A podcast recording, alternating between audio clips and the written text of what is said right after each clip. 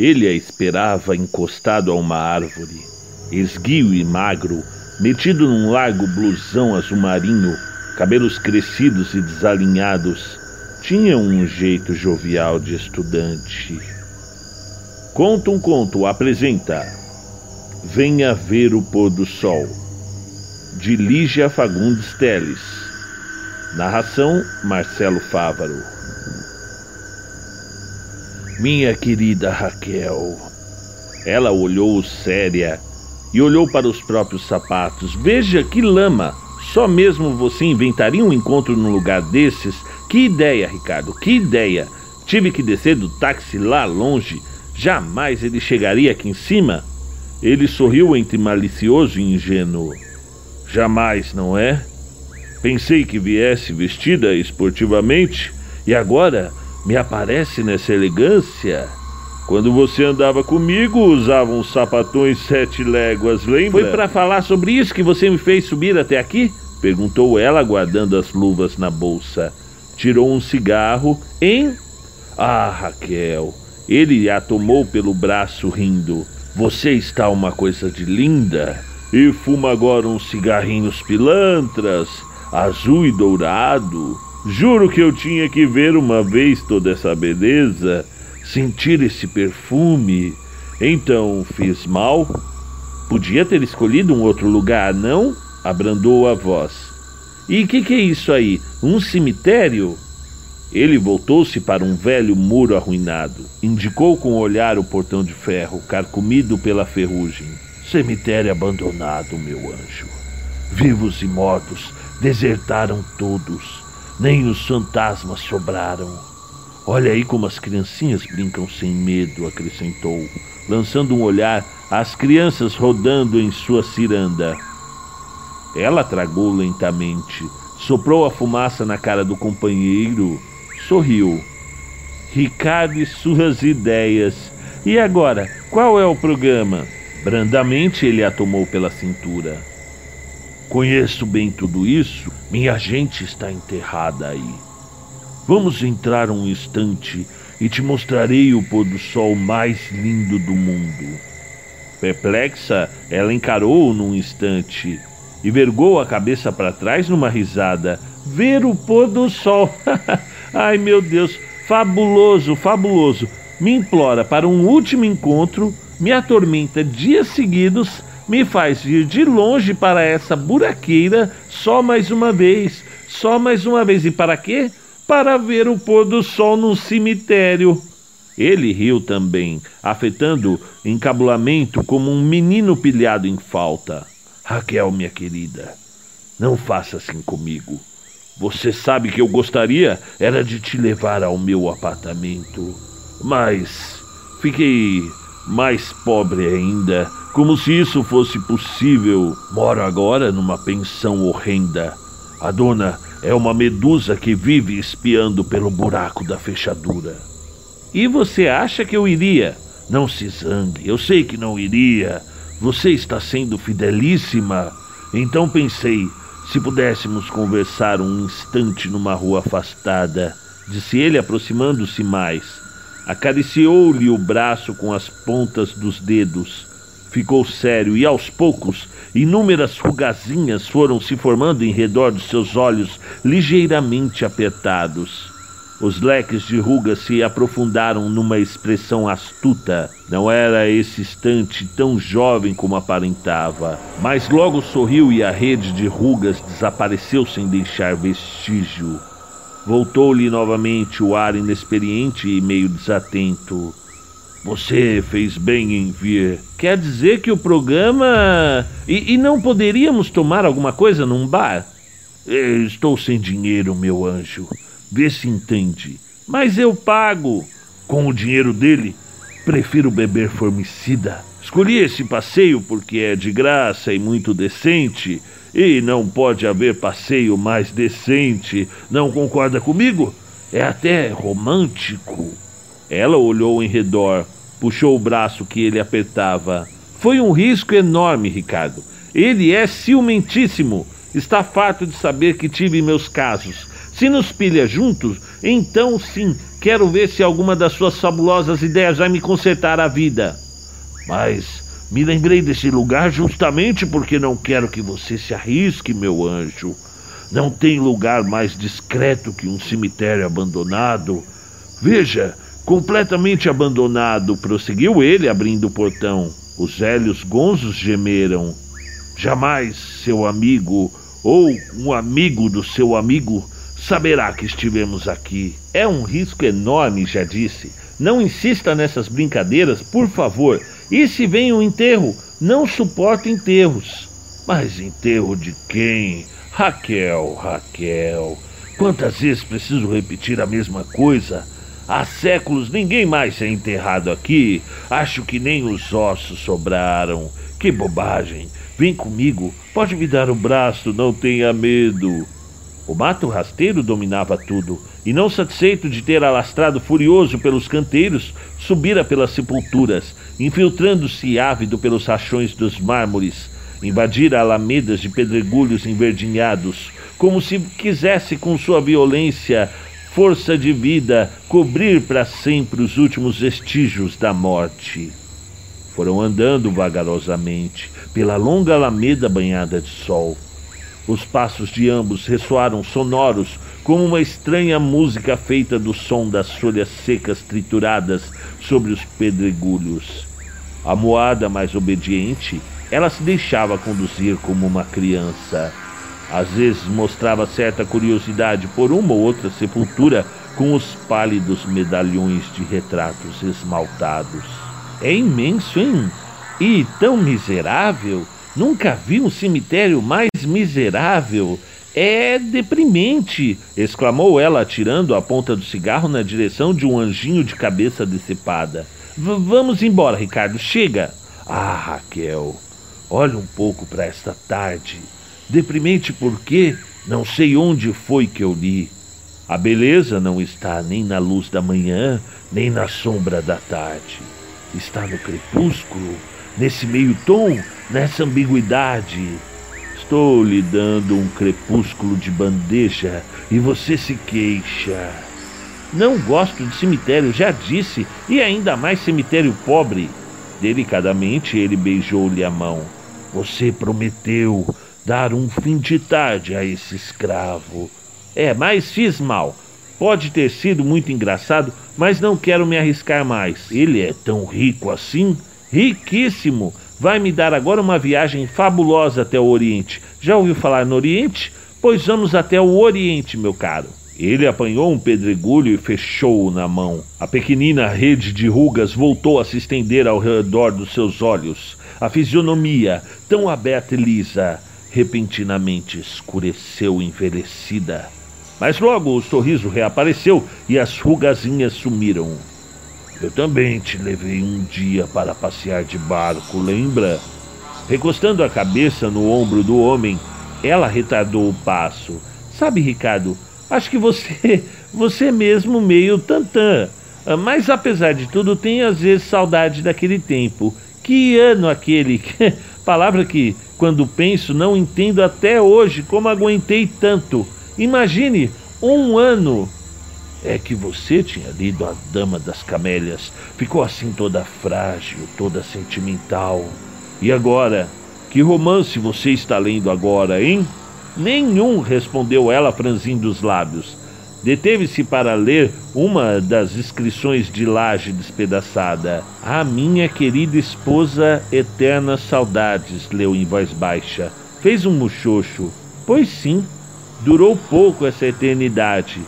Ele atirou o pedregulho num canteiro ressequido. Mas é esse abandono na morte que faz o encanto disso. Não se encontra mais a menor intervenção dos vivos. A estúpida intervenção dos vivos. Veja, disse, apontando uma sepultura fendida, a erva daninha brotando insólita de dentro da fenda. O musgo já cobriu o nome da pedra. Por cima do musgo ainda virão as raízes, depois as folhas. Essa é a morte perfeita. Nem lembrança, nem saudade, nem o nome sequer. Nem isso. Ela aconchegou-se mais a ele e bocejou. Está bem, Mas agora vamos embora porque eu já me diverti muito. Faz tempo que não me diverto tanto. Só mesmo um cara como você podia me fazer divertir assim. Deu-lhe um rápido beijo na face. Chega, Ricardo, quero ir embora. Mais alguns passos. Mas esse cemitério não acaba mais. Já andamos quilômetros. E olhou para trás. Nunca andei tanto, Ricardo. Eu vou ficar exausta. A boa vida te deixou preguiçosa. Que feio, lamentou ele, impelindo-a para a frente. Dobrando essa alameda, fica o jazigo de minha gente. É de lá que se vê o pôr do sol. E tomando-a pela cintura, sabe, Raquel, andei muitas vezes por aqui de mãos dadas com minha prima. Tínhamos então doze anos. Todos os domingos minha mãe vinha trazer flores e arrumar nossa capelinha, onde já estava enterrado meu pai. Eu e minha priminha vínhamos com ela e ficávamos por aí de mãos dadas, fazendo tantos planos. E agora as duas estão mortas. Sua prima também, também. Morreu quando completou 15 anos. Não era propriamente bonita, mas tinha uns olhos. Eram assim verdes como os seus, parecido com os seus. Extraordinário, Raquel. Extraordinário como vocês duas. Eu penso agora que toda a beleza dela residia apenas nos seus olhos. Assim é, meio oblíquos como os seus. E vocês se amaram? Ela me amou. Foi a única criatura que fez um gesto. Enfim, não tem importância. A Raquel tirou-lhe o cigarro tragou e depois devolveu-o. Eu gostei de você, Ricardo, e eu te amei e te amo ainda. Percebe agora a diferença? Um pássaro rompeu o cipestre e soltou um grito. Ela estremeceu. Esfriou, não? Vamos embora. Já chegamos, meu anjo. Aqui estão os meus mortos.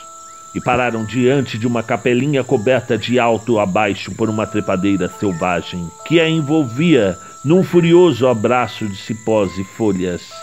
A estreita porta rangeu quando ele a abriu de par em par. A luz invadiu um cubículo de paredes enegrecidas, cheias de estrias de antigas goteiras.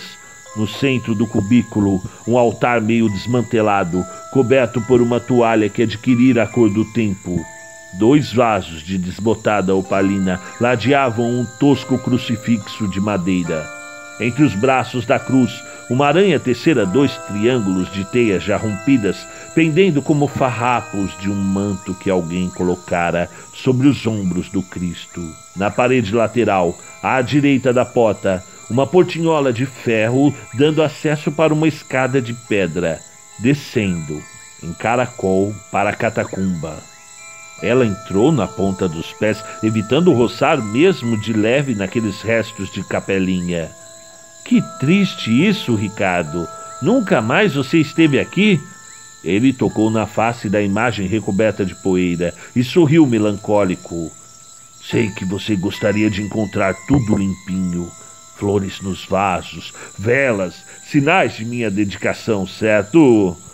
Mas já disse que o que eu mais amo nesse cemitério é precisamente esse abandono, esta solidão. As pontes com o outro mundo foram cortadas e aqui a morte já se isolou totalmente, absoluta. Ela adiantou-se e espiou através das enferrujadas barras de ferro da portinhola. Na semi-obscuridade do subsolo, os gavetões se estendiam ao longo das quatro paredes que formavam um estreito retângulo cinzento. E lá embaixo estão as gavetas, e nas gavetas minhas raízes.